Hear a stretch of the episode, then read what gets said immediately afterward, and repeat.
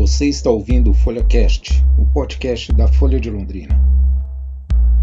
Meu nome é Vitor Ogawa e nesta edição vamos falar sobre as eleições para reitor e vice-reitor da UEL, que possuem quatro chapas inscritas. A chapa 1 é a UEL de volta para casa. A chapa 2 se chama UEL Mudar é Preciso, Mudar é Possível. A chapa 3 foi denominada Mais UEL. E a chapa 4 foi intitulada UEL Viva a Cidade primeiro turno será realizado no dia 12 de abril e o segundo turno será no dia 27 de abril. A Folha produziu uma série de entrevistas com cada uma das chapas para esta eleição, que será histórica, já que pela primeira vez estudantes, professores e agentes universitários deverão participar da eleição direta de forma eletrônica para a escolha dos dirigentes da instituição. A votação será online pelo sistema SAEL, que é o Sistema Aberto de Eleições Eletrônicas, por meio dos portais do estudante e do servidor. O acesso será permitido por intermédio de senha pessoal. Este é o segundo programa sobre as eleições da UEL e nesta edição vamos ouvir os integrantes da Chapa 2. UEL, mudar é preciso, mudar é possível. O candidato a reitor é o professor Frederico Garcia Fernandes, do Centro de Letras e Ciências Humanas, e a candidata a vice-reitora é a professora Patrícia Mendes Pereira, do Centro de Ciências Agrárias. Qual o nome da chapa de vocês? O EL, mudar é preciso, mudar é possível.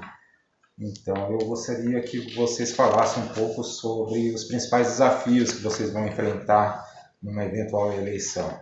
Sim. Bom, os desafios são vários, né? E é porque a Universidade Estadual de Londrina ela traz alguns gargalos que são fundamentais serem olhados e um dos principais, eu diria, hoje em dia, que afeta toda a comunidade acadêmica, diz respeito à questão da falta de pessoal nos departamentos e nos vários setores visitados, né? Uh, tanto nos órgãos suplementares quanto uh, todos os órgãos unidades da instituição. Há setores em que, uh, por aposentadoria ou por falecimento, a perda de funcionários chega a 70%, o que inviabiliza ali o operacional que esse setor vem desenvolvendo. Então, isso é um desafio fundamental para a gestão e para qualquer gestor que entre na universidade. Certo. Vocês têm uma ideia do déficit de professores e de técnicos é, para suprir toda essa demanda? Sim, a gente sabe que hoje em dia o número de docentes eh, e técnicos, eh, o déficit funciona, eh, está em torno de 30%, né?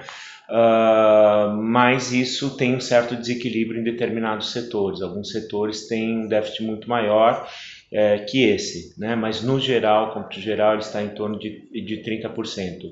Agora, se a gente pega alguns órgãos específicos, como no caso do HU, o déficit de técnicos administrativos, ele versa para mais de 700 pessoas. Né, o que é um coeficiente bastante significativo uh, de funcionários né, que uh, estão faltando para trabalhar nos setores. E isso faz com que a gente tenha, na verdade, uma grande é, babel de, de, de, de, cargos dentro do, do HU para suprir a demanda do serviço apresentado ali. Eu, eu queria que vocês falassem um pouco é, como é que vai ser a negociação com o governo do estado numa eleição para tentar realizar esses concursos para suprir toda essa demanda. É. Olha, essa demanda ela é existente, ela é legítima e ela afeta a população local. Afeta porque a gente está falando de prestação de serviço, a gente está falando de pesquisa, de desenvolvimento científico tecnológico, né?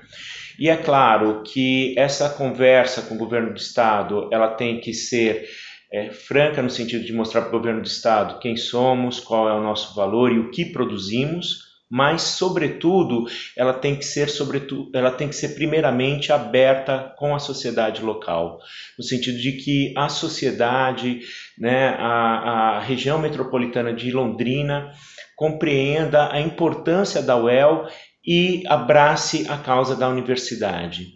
E isso a gente tem é, uma estratégia que é uma estratégia de abertura da instituição para a sociedade. Então, a nossa gestão é uma gestão que vai ter como desafio acadêmico e um gerenciamento acadêmico esta, os, os problemas enfrentados pela cidade de Londrina, que a gente possa dar respostas acadêmicas para eles, no sentido dessa aproximação com a própria sociedade.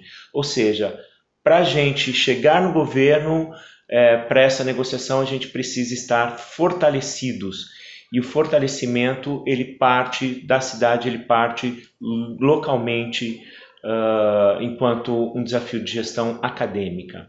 Certo. E muitas uh, pessoas que se aposentaram ou, ou, que vieram a falecer, infelizmente, elas desenvolvem, uh, desenvolvem uma pesquisa ou desenvolviam uma pesquisa e quando deixaram a universidade houve uma ruptura, né? E, uhum e só um instante. E, é, com essa ruptura há, há uma quebra do, da continuidade da pesquisa. E isso daí é, gera problema de continuidade, né? Como é que vocês veem isso?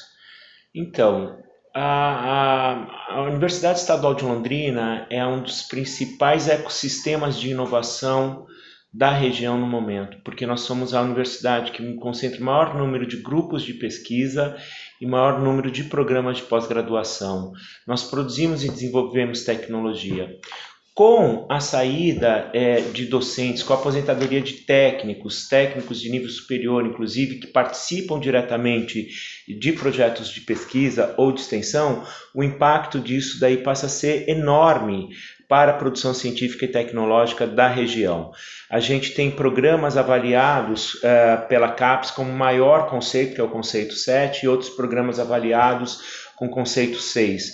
E a diminuição de alguns desses programas de, de professores permanentes, que são professores concursados, é, é enorme, ela é muito perceptível.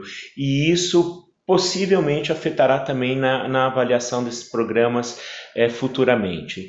Então é necessário que a gente é, recupere essa, essa é, a, a contratação por meio de concurso público, né, com professor de carreira imediatamente para a gente começar a, a, a, mitigar essas perdas da maneira tão intensa como ela vai se colocar para a universidade. Certo. O senhor enfatizou a palavra concurso público de carreira, é porque a UEL vem contratando vários professores temporários e que é, não, não podem é, exercer todas as funções que um, que um professor é, de carreira exerce, né? Isso daí sobrecarrega né, os professores é, titulares. Né? Sim. É, você lembra quando foi o último concurso? Foi 2007? Patrícia, me ajuda com esse 2000, dado. Acho que 2000 e 2014, se eu não me engano, concurso público. É. 2014, 2015. 2014 ou 2015. A gente é,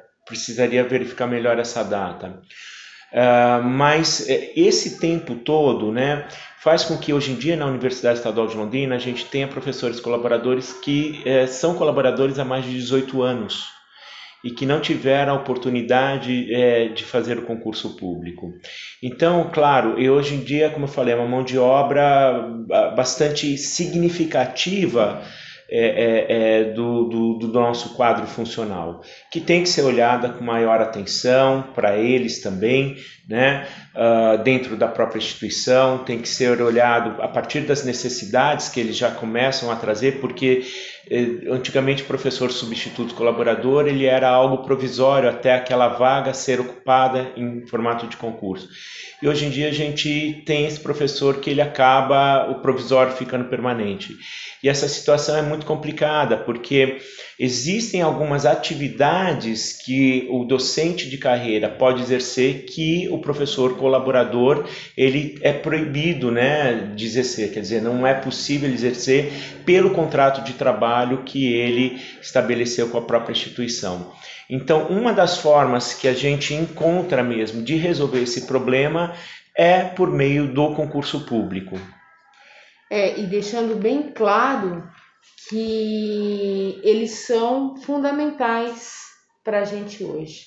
Então, esses docentes colaboradores, é, eles são altamente capacitados e, e eles são necessários para que a gente consiga manter a qualidade do nosso ensino, principalmente da uhum. graduação.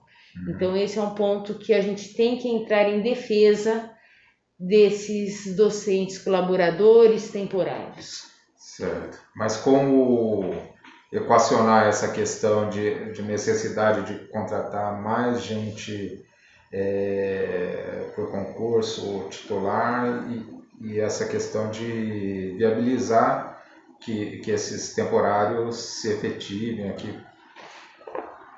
Como, como, eu, como eu falei, eles são esses temporários, esses docentes, né?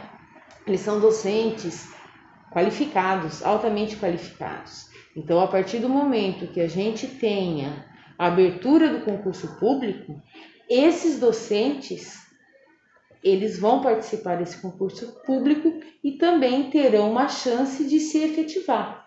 Uhum. Então, um talvez não causa detrimento ao outro, porque eles vão poder fazer, realizar esse concurso público uhum. e talvez se efetivar dentro da Universidade Estadual de Londrina. A expectativa é que eles sejam incorporados por meio de concurso público ao nosso quadro de carreira. Né? Até porque ele já tem um know-how, ele já tem uma experiência. Muitos deles já estão plenamente integrados em projetos, em laboratórios e passam a ser imprescindíveis até é, para as atividades de ensino, de pesquisa ou de extensão que eles desenvolvem atualmente. Então torna-se é, é, é, mais que fundamental que a gente tenha essa abertura de concursos públicos, né? não só para docentes, mas também para técnicos né? É, administrativos, para o nosso quadro técnico, que está bastante defasado, para que eles efetivamente ingressem nessa, na, na carreira acadêmica colaborando integralmente à universidade, junto com a universidade, junto com as atividades da universidade. Né? Como nós vamos resolver isso daí? é com muita negociação com o governo do estado. Sabemos que existem alguns limitadores, como a questão da Lei Geral das Universidades, que cria um impedimento, mas nós também sabemos que nós temos ali órgãos suplementares que podem ser tirados do cômputo de contratação dessa Lei de Geral de Universidades, que isso depende de uma sensibilização do, por parte nossa com o apoio da sociedade, volto a falar, a sociedade é, é, é, é externa à universidade, ela precisa voltar a apoiar a universidade para a gente crescer juntos novamente, né? E que com o apoio dessa, da, da, da sociedade, né, a gente vai é, trabalhar na negociação com o governo do estado para que esses concursos e essas vagas, esses concursos sejam viabilizados e essas vagas sejam preenchidas. Certo, o senhor mencionou a LGU, e é, que foi aprovado no fim do ano passado, né? E uhum. eu queria que o senhor falasse um pouco sobre, sobre essa questão, porque a lei ela tem pontos polêmicos, né? Como é, a questão de, de produtividade, com, é, que coloca até em risco a, a continuidade de alguns cursos se não atingirem determinadas metas. Né? Isso. É, como é que o senhor vê isso? É, é, existe uma possibilidade de, de tentar reverter essa lei aí para, pelo menos, tirar os pontos polêmicos, porque, porque ficou assim, é, pelo menos é, ao meu entender, pro, é, prejudica bastante os cursos de base, assim, né? De, uhum. de, que às vezes não não gera é, tecnologia de pronta de pronto uso, mas é, é importante para a formação humana das pessoas. Sim, é importante que a gente entenda que conhecimento se faz com pesquisa aplicada, com pesquisa básica e com uma formação horizontalizada, né? Uma formação horizontalizada, a gente tem que entender que existem cursos que atendem uma necessidade mais imediata do mercado de trabalho e existem cursos que eles atendem também um saber, um, um, um, uma bagagem científica, um saber científico e de conhecimento que é importantíssimo para a humanidade. Né, para a sociedade como um todo também. E nesse sentido, é importante que a reitoria, o, nossa proposta vai nesse sentido, né, de salvaguardar a permanência dos nossos cursos, defendê-los né, é, de maneira contundente e veemente para que eles é, não sejam fechados. Não sejam fechados. E isso depende também de uma articulação de política interna, de valorização, alguns, muitos desses cursos, né, eles estão ligados às licenciaturas, né, alguns deles, é, é, melhor dizendo, estão ligados às licenciaturas, e é muito importante que a gente tenha políticas é, internas de defesa das licenciaturas e também é, de, de ter essa dimensão dos cursos que estão nessa situação de riscos, de risco e fazer um trabalho mais próximo, mais perto, por meio das pró-reitorias de graduação, para que eles efetivamente tenham um, um, público maior e saiam dessa zona de risco.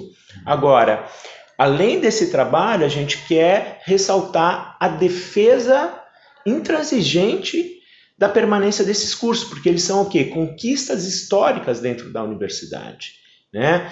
Saberes históricos que foram, é, é, é, surgiram como demandas da sociedade em determinado momento, né? Que tem impacto e que por uma questão de mercado, às vezes há uma procura maior, às vezes há uma procura menor. E que a gente tem que saber equalizar isso daí, não é porque tem uma procura menor nesse momento que a gente vai fechar um curso ou abrir mão dele. Então nós vamos lutar de maneira intransigente pela permanência de todos os cursos. Certo. E a questão dos recursos, né? Como é que o senhor vê, assim, a, a universidade lida com a falta de recursos já sistematicamente, né?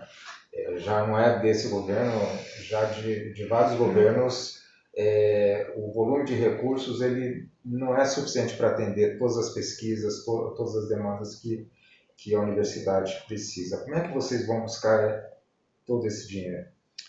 Voltamos para uma primeira ponto da renegociação com o governo com uma recomposição orçamentária. O orçamento liberado pelo governo do estado sempre tem aditivos para que a gente consiga cumprir uh, uh, o nosso orçamento, consiga cumprir as nossas demandas aqui. A gente não pode viver nesse sufoco. Há uma situação muito clara também que o governo precisa estar sensível a nós, que é uma necessidade de planejamento institucional. Nós somos uma autarquia especial dentro da, da, da, da, da, configuração do Estado, e é muito importante que o Estado também nos pense dentro de um planejamento mais contundente, mais claro, né, um planejamento orçamentário, que dê conta da gente poder atender as necessidades mínimas aqui dentro da Universidade Estadual de Londrina. Uh, eu acho importante dizer que muitos dos recursos captados até internamente né, pela universidade, eles sofrem hoje em dia uma perda de 30% pela DREM, desvinculação das receitas dos estados e municípios, que o Estado nos leva até de recursos próprios gerados é, é, é, dentro da instituição, parte do nosso orçamento. E isso é, acaba sendo inaceitável, porque são recursos ali destinados às vezes a comprar o papel da secretaria que falta, percebe? A, a fazer o reparo é, é do telhado que está acontecendo em determinado setor, né? questões mínimas que são necessárias para o bom funcionamento da universidade. Então, isso depende também é, da negociação da gestão e da administração interna, né? sobretudo com uma gestão de recursos humanos, né? É, é, para que a gente também é, é, evite no futuro próximo, né, tanto pagamento, tantos gastos que nós estamos tendo com as inscrições de pequeno valor, as chamadas RPVs que tem tomado também grande parte do nosso orçamento interno. Então é necessário um choque administrativo internamente, né, da gente entender a dinâmica desses recursos, saber com que estamos gastando, olhar para esses recursos, ver o que estamos gastando que pode ser evitado e melhor aplicado internamente e trabalhar diretamente com o Estado no sentido dessa recomposição orçamentária. Eu acho que um gestor cabe olhar tanto para dentro quanto para fora. Né? E é dentro dessa perspectiva que nós é, entendemos que a administração financeira de recursos ela deve ser feita. Né? E eu acho também que a gente, além de tudo que o professor Frederico falou, nós temos que ampliar é, a projetos de atendimento à sociedade, projetos de cooperação, junto tanto com empresas públicas quanto empresas privadas. Nós temos aqui dentro que ser um facilitador para que professores consigam montar os seus projetos e com isso também ser uma geração, uma forma de arrecadação de, do financeiro. Isso é muito importante e para que isso aconteça, a gente vai ter que trabalhar muito com a inovação, a gente tem que trabalhar com a desburocratização e a gente tem que trabalhar com uma assessoria jurídica para esses docentes e para esses projetos. Certo. Aqui na UEL a gente tem o Intuel, que é um exemplo de, de é, investimento privado dentro da universidade pública, né, que tem gerado resultados excelentes. Né? E eu gostaria de saber se existe possibilidade de ampliação desse tipo de parceria. A gente, é, alguns anos atrás, houve a criação da Alumni, né, que, uhum. que é uma uhum. associação de ex-alunos da, da Universidade Estadual de Londrina, né, que é, já visa é, formar essa mentalidade também de do, dos ex-alunos ajudarem a universidade. Uhum. Como é que vocês veem isso? E isso, bom, então são dois aspectos que você está colocando, né? O primeiro diz respeito à nossa agência de inovação, que há agora no Estado uma lei de inovação e uma lei de fundações uh, que, de certa maneira, é, é, torna-se facilitadora, porque regulamenta o processo de parcerias é, por meio de paz, né, de programas de, de assistência à sociedade, que já são programas existentes e que ocorrem entre empresas e a universidade e que podem ser ampliados nesse sentido, podem ser mais é, aproximados das demandas da sociedade.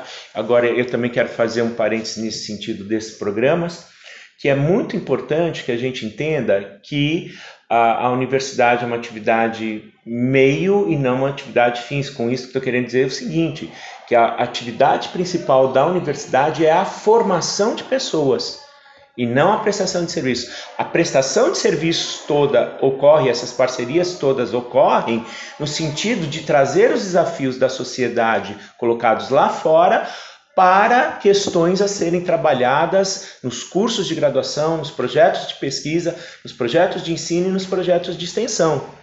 É muito clara essa essa integração, esse, essa integração, né? Porque senão a gente pode falar assim, ah, vocês vão só aumentar a prestação de serviços no sentido de tornar a universidade uma prestadora de serviços. Não, a ou gente pensando só na arrecadação. Ou pensando é só isso. na arrecadação, não, não é, é isso. isso. Isso é muito importante deixar claro aqui. O que nós entendemos que a universidade tem que fazer, sim, havendo arrecadação por meio de paz, sim, isso tem regras claras, né? regras de aplicação de recursos, inclusive para a própria parte deles que ficam na universidade, que vão para aprovação das patentes, dos, né, dos registros e tudo mais gerados. E elas devem ser incentivadas. E elas devem ser incentivadas, sim.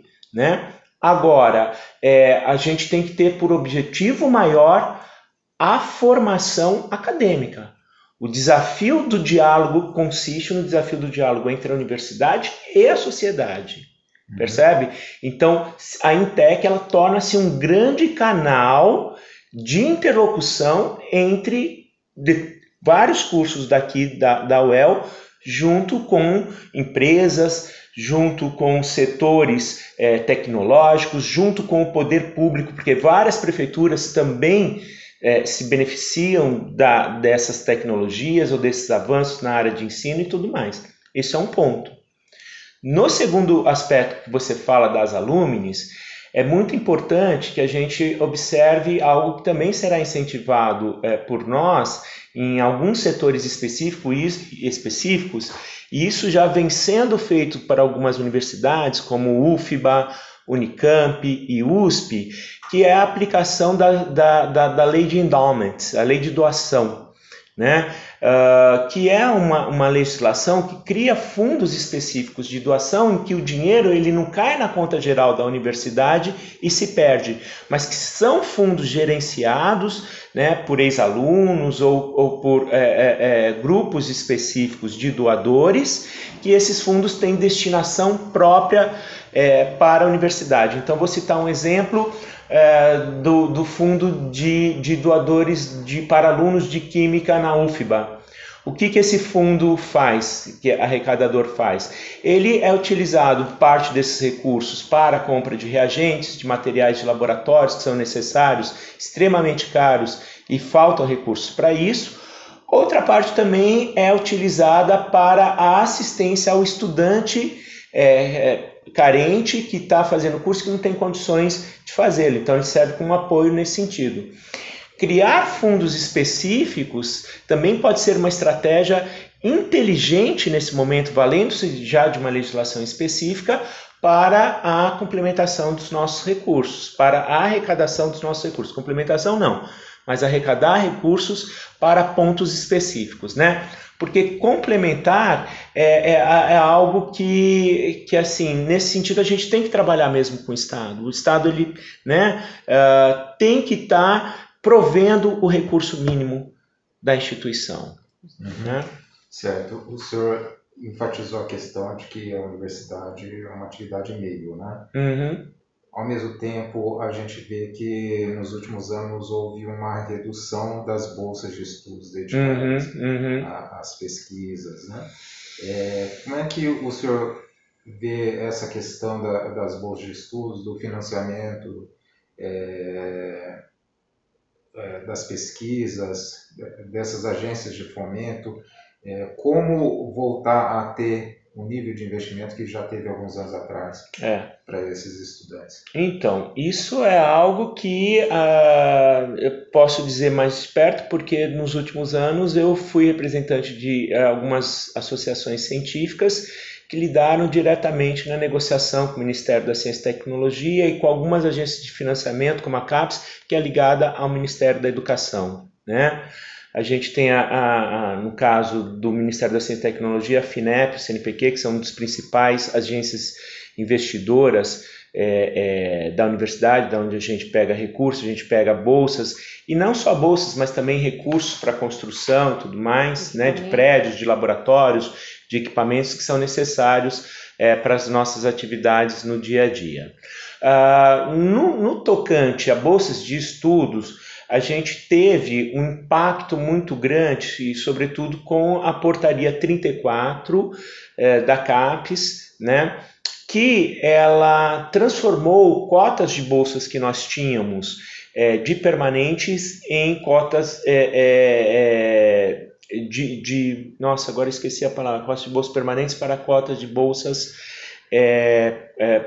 de empréstimo, esse é o termo, cotas de bolsas de empréstimo.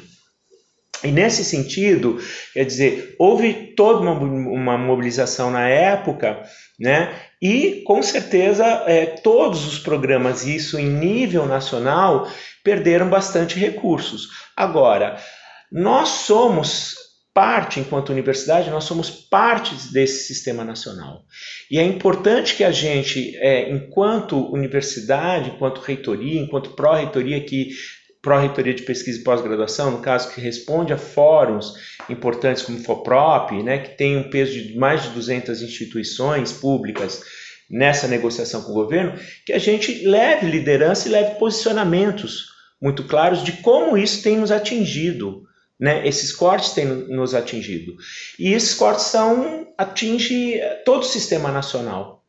Né? Infelizmente atinge todo o sistema nacional. E é claro que juntamente com outros setores, com outras universidades e com fóruns adequados de reivindicação, nós vamos ali trabalhar é, para que é, esses cortes eles não aconteçam da maneira tão drástica como eles têm acontecido, prejudicando todo o nosso fazer científico, todo o nosso trabalho aqui. Porque isso afeta muito é, programas de pós-graduação que precisam ali da dedicação exclusiva dos seus estudantes nos projetos de pesquisa e que a bolsa já é extremamente defasada enquanto valor, né? Uh, mas mesmo assim, mesmo defasada, ainda para o estudante, ele prefere ter a bolsa e desenvolver a pesquisa, porque ele também está entendendo que ele está desenvolvendo uma formação, né? E sem a bolsa fica impraticável o trabalho dele é, de formação e de desenvolvimento de pesquisa. De uma forma integral, né? Dedicada. Sim, de uma forma dedicada, de uma forma integral. E aí, nesse sentido, é, é muito importante que a universidade ela trabalhe para essa recomposição de bolsas, tanto em nível nacional, mas também em nível estadual, por meio de uma articulação com outras IES públicas do Paraná, junto à Fundação Araucária, que também é outra agência importantíssima de financiamento, é, que precisa também suprir, ter investimentos do próprio Estado para suprir é, é, essa demanda existente nas universidades públicas do Paraná. Uhum. Certo. É, por falar em recomposição, a questão da recomposição salarial dos professores, dos técnicos, como é que vocês é, vão lutar para negociar com o governo para conseguir é, ter uma recuperação do, do valor que os professores e técnicos deveriam ter? A, a nossa perda salarial ela atinge em torno de 32%, né? É, e, o que, e isso tem, é, é, é, tem desestimulado até a, a, a, ideia de seguir a carreira, ou até, por exemplo, um dos grandes problemas que nós enfrentamos isso hoje em dia é a evasão de cérebros. Né? São docentes, até muitos docentes da nossa universidade mesmo, técnicos, grandes pesquisadores e técnicos, técnicos de nível superior, né? uma formação de excelência, um investimento alto que fizemos aqui no país, capacitando esse profissional, né, com dinheiro público, porque numa universidade pública, né, e que são é, pessoas que têm ofertas hoje em dia de trabalho muito melhores e muito mais atraentes fora do país. Então, esse é um problema seríssimo que nos atinge enquanto universidade. Ou mesmo privado, né? No... Ou, ou para iniciativa privada. Iniciativa privada. Ou para iniciativa privada, que acaba se tornando também mais atrativa. Mas esse é um problema seríssimo que nós temos é, enquanto universidade, mas que afeta profundamente a ciência no país né, a, a, produção de ciência no país. Por quê? Porque a gente está falando de um contingente de jovens doutores né, que foram formados aqui com dinheiro dos nossos impostos e que não acabam tendo o concurso, não acabam, e se houver não acabam vendo atrativo de carreira ou atrativo salarial para seguir, e que acabam é, migrando para geralmente para outros países mesmo, ou para iniciativa privada, ou para grandes empresas, empresas multinacionais, né, que têm oferta de salários melhores e, mais, e carreiras mais atraentes e que acabam deixando essa formação acadêmica. Então, quer dizer, isso uh, faz parte de uma política de formação de ciência e tecnologia que o próprio Estado do Paraná tem que ter. E é nesse sentido que a gente vai trabalhar junto com as outras IES públicas do Paraná, com a Piesp, né? É, que, é, que é a associação que reúne os reitores das IES públicas do Paraná, para a gente é, sensibilizar o governo do estado com relação a essa questão de, de, de da necessidade de recomposição salarial. Né? Uh, por quê? Se a gente parar para pensar, né, a greve, uma iminência de greve é o melhor saída? Não. A greve ela é extremamente é, é, é complicada nessa situação que a gente vive, né, de um, principalmente de um retorno pós-pandêmico, em que os alunos ficaram afastados por, por atividades remotas né, nas suas casas durante muito tempo, Voltar a ter uma greve seria algo extremamente catastrófico. Então, essa greve ela deve ser evitada a todo e qualquer custo. Por isso, o empenho dos gestores torna-se essencial e fundamental é, para que a gente contorne essa situação. Né? E pensando também numa política é, de recursos humanos, científicos, né, de formação científica, de, de educação e, e, e, tecnológica para o Estado. Uhum.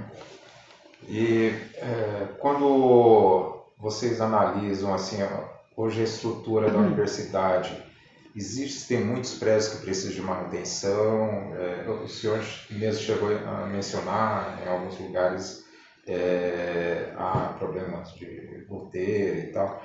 É, como é que o senhor vê essa questão da, da necessidade de recompor a, a, estrutura da universidade e uhum. questão da, da modernização, da atualização dos laboratórios que existem aqui na universidade? É. Professora Patrícia pediu para responder. Não, eu acho que, que assim, tudo é um processo de gestão. Eu acho que isso é fundamental. A gente precisa crescer, a gente precisa né, de laboratórios novos, de prédios novos, para que a gente aumente o espaço, que em alguns pontos eles são críticos e são deficientes, mas a gestão, nós não podemos, e hoje a gente percebe dentro do campus, prédios que não têm manutenção. Então eu acho, né, professor Frederico, eu acho que essa gestão, esse planejamento de manutenção do que nós temos, ele tem que entrar hoje como prioridade. Porque nós não podemos só construir, que é importante e a gente vai lutar por essa construção de novos edifícios, a gente precisa disso, mas nós precisamos também manter e adequar o que nós já temos. Quanto a aparelhos, veja, nós estamos numa universidade pública, gratuita e de excelência. E para que a gente consiga manter a qualidade do nosso ensino, principalmente nas áreas, vamos colocar tecnológicas, nas áreas de saúde, nas áreas de ciências, né, biológicas, por exemplo, estou dando tô alguns exemplos, a gente precisa de equipamentos atualizados. Porque a gente não pode ensinar o nosso aluno de graduação com aparelhos antiquados ou aparelhos que hoje já não é de ponta. Então, essa necessidade de adequação, de renovação de muitos equipamentos se faz sim necessária. Uhum. E a gente vê hoje é, existem é, muitos alunos assim que, que dependem é, das bolsas para se manter na universidade. Como é que vocês veem essa questão é, dos alunos, assim, de, uhum. principalmente os de baixa renda, às vezes são alunos que entram por cotas e que é, estão enfrentando dificuldade até para frequentar a universidade, para evitar assim, é, a evasão. A evasão. Diminuir a evasão. É. A gente tem um sistema é, já hoje em dia dentro da Universidade Estadual de Londrina que ele, é, é, é, ele atende uma parcela mínima, né? Então, por exemplo, quando a gente fala da nossa moradia estudantil, é, nós estamos atendendo ali em torno de 82 estudantes é, de um, um, universo de 13 mil, né? 13 mil estudantes de graduação. Então, uh, veja bem, o que, que nós é, é, precisamos? A gente precisa ampliar essas políticas de permanência. A ampliação dessas políticas de permanência depende também da dotação orçamentária. E como que a gente pode pensar nisso daí? A gente pode pensar nisso daí é, vendo com a SET é, é, é, programas né, de atendimento, de bolsas de atendimentos aos alunos carentes. Né? Isso é algo que a gente é, tem que trabalhar de uma maneira contundente e imediata. Né? Por quê? Porque nós não podemos perder a dimensão de que a universidade ela tem um caráter inclusivo. a inclusão é algo dentro da nossa proposta, é algo que tem que ser é, levado enquanto uma prática de gestão e essa prática de gestão ela buscará, assim como os outros grandes desafios que nós colocamos aqui, buscará junto com o Estado mecanismos para a gente poder é, trazer recursos que atenderão o nosso programa de permanência.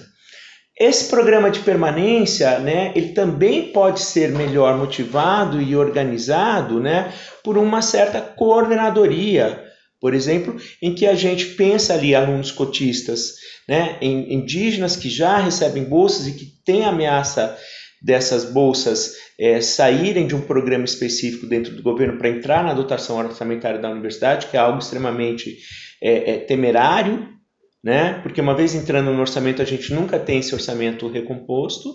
Então é importante que o governo assuma esse papel, já que isso é uma lei é, é, estadual de programas de cotas e que ele assuma esse papel também de dar condições para que esse estudante permaneça na instituição. Agora, fora isso, é possível também a gente pensar em outros programas é, de apoio em nível municipal, né? Nível, diria, da região metropolitana de Londrina, numa associação com as prefeituras, para que elas também sejam parceiras né, é, na, na, na, na manutenção dos estudantes dos seus municípios aqui dentro da Universidade Estadual de Londrina. Isso são projetos que nós podemos é, motivar e podemos pensar junto com prefeitos locais. Né?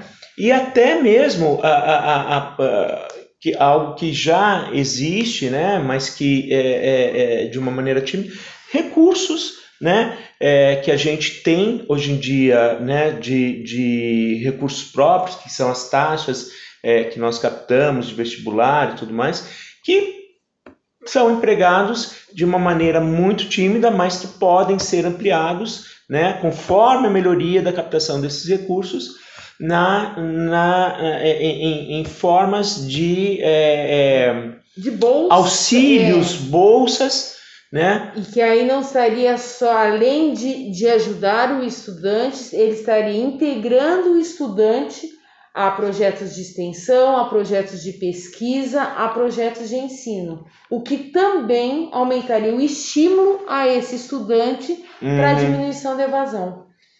Uhum. Uhum. A professora Patrícia falou alguns minutos atrás sobre essa questão do papel social da universidade, né? É, da, da, importância, é, por exemplo, antigamente aqui o curso de Engenharia Civil tinha o programa Casa Fácil, que é, oferecia via os alunos, né, é, pelos alunos, eles elaboravam os projetos para pessoas de baixa renda. Tem o escritório de assuntos jurídicos que promove é, apoio, assistência para uhum. pessoas de baixa renda. É, o hospital veterinário. O hospital veterinário, também. O, o laboratório de paternidades que faz exames de DNA. universitário.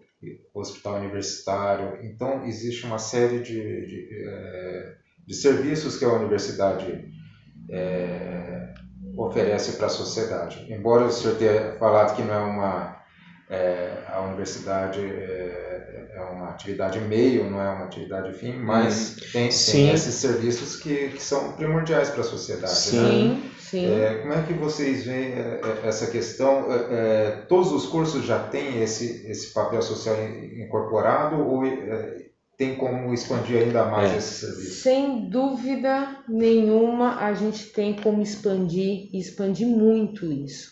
A gente entende, por exemplo, aqui, né, você está falando de alguns órgãos suplementares e a gente entende que esse atendimento à sociedade, ele, ele é a vitrine da nossa universidade, porque ele ajuda a sociedade a se manter, a crescer e essa integração da sociedade com a universidade é essencial. É essencial. Não só essencial para a sociedade, mas essencial para a gente também. Isso promove um aumento do ensino, da extensão e da pesquisa. Então, a, a nossa intenção não são todos os cursos hoje, por exemplo, que tem essa, né, não vou falar de órgãos suplementares, mas que tem projetos vinculados à sociedade e assim, muitos deles gratuitos. Isso que a gente tem que lembrar que aqui a gente não está falando nem de parcerias privadas ou com retorno financeiro, mas o incentivo né, Frederico? Nosso, a gente vai ter muito, a gente quer que quanto mais nós estejamos integrados à sociedade, que o nosso estudante veja o que é e consiga atender às demandas da sociedade, maior vai ser o aprendizado e maior vai ser a valorização da Universidade Estadual de Londrina frente à sociedade londrinense, frente à nossa região metropolitana e aí sim chegando isso inclusive ao governo. Então, essa integração UEL sociedade é uma coisa muito rica e é uma coisa que nós cada dia mais vamos valorizar e vamos incentivar na nossa é administração. E, e, eu, e eu só queria assim enfatizar que a professora Patrícia disse, mas acho que é importante que fique isso muito claro. Quando eu estou falando da, da, da atividade meio, é porque esses projetos são feitos, têm como base principalmente nossos alunos, sejam eles estagiários, sejam eles residentes, ou sejam eles colaboradores de projetos, que é que tornam esses projetos, né, essas ações por meio dos nossos órgãos suplementares ou por meio de laboratórios, por meio de núcleos, tornam essas ações uma realidade. Então, é graças ao envolvimento que a gente tem com os nossos alunos na sua formação enquanto uma prática formativa que essas, essas ações elas existem. Né? Então veja, volto a falar da minha tese da atividade meio. Quer dizer, nós estamos tendo um fim que é atingir à sociedade. A universidade existe, sobretudo, para melhorar a qualidade de vida da sociedade. Né? Essa é, diria, uma principal missão da universidade. Né? Para isso, nós somos um centro de formação. E essa formação, por meio da integração dos alunos, da atividade prática, é que nós temos um resultado lá na ponta. Muitos alunos e professores reclamam da questão da segurança no campus universitário, é, a questão de furtos, é, até mesmo assaltos aqui dentro do campus. Né? Como é que vocês é, vão lidar com essa questão? Eu acho que é lógico, a gente precisa de mais gente, né? O setor está super defasado de pessoas, então eles estão fazendo o possível e a gente tem visto isso. Nós precisamos, a gente tem conversado bastante com o setor de segurança, com segurança, a gente precisa melhorar a parte de equipamentos, isso é fundamental. A gente, é lógico, ter mais pessoas aqui dentro, valorizar e assegurar que eles consigam realmente trabalhar de forma adequada. É, a universidade hoje, o campus universitário, ele é muito grande e a parte de monitoramento para a gente pensar na parte de, de, segurança e até números né, de, de, de pessoas, a gente precisa realmente ampliar esse, esse número de pessoas, mas eles ainda conseguem fazer um trabalho de monitoramento dentro da UEL que assegura o mínimo né, de, de confiabilidade para a gente. Mas é um, é um ponto que a gente precisa ter uma melhora muito urgente. A segurança ela tem que ser pensada na complexidade da infraestrutura da própria universidade. Por exemplo, quando a gente fala em projetos de iluminação, né? Há, nos centros, no próprio centro onde eu atuo, alguns locais ali que são muito mal iluminados, né? O que aumenta muito mais, né, a, a, a chance de, de, de, algum roubo, algum, né, algum assalto, uh, ou mesmo da violência contra estudantes, né, contra mulheres que a gente já teve no campus inúmeras vezes. Né? Então, há toda também uma infraestrutura dentro da universidade que ela tem que ser pensada é, com relação de segurança. E quando a gente está falando de segurança, a gente também está falando de uma segurança, num sentido mais amplificado do termo, da acessibilidade de pessoas. Né? A gente precisa pensar é, a questão de acesso por meio de rampas, né? É, acesso a PCDs né? Na, na, na universidade como um todo, que isso ainda é algo muito fragilizado e que a gente pensa nesse sentido da segurança dessa pessoa, né?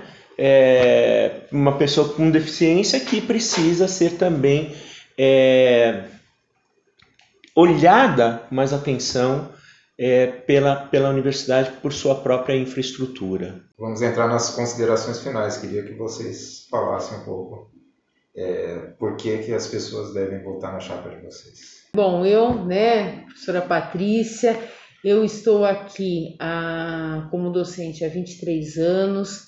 Eu sou UEL, eu sou formada aqui na UEL, então eu sou cria da Universidade Estadual de Londrina, eu sou médica veterinária.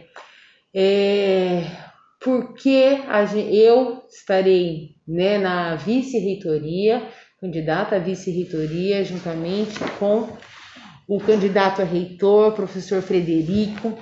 É, a minha decisão nessa candidatura é justamente pelo amor, preocupação e, e, e enxergar a necessidade de valorização desses órgãos suplementares e dos órgãos de apoio.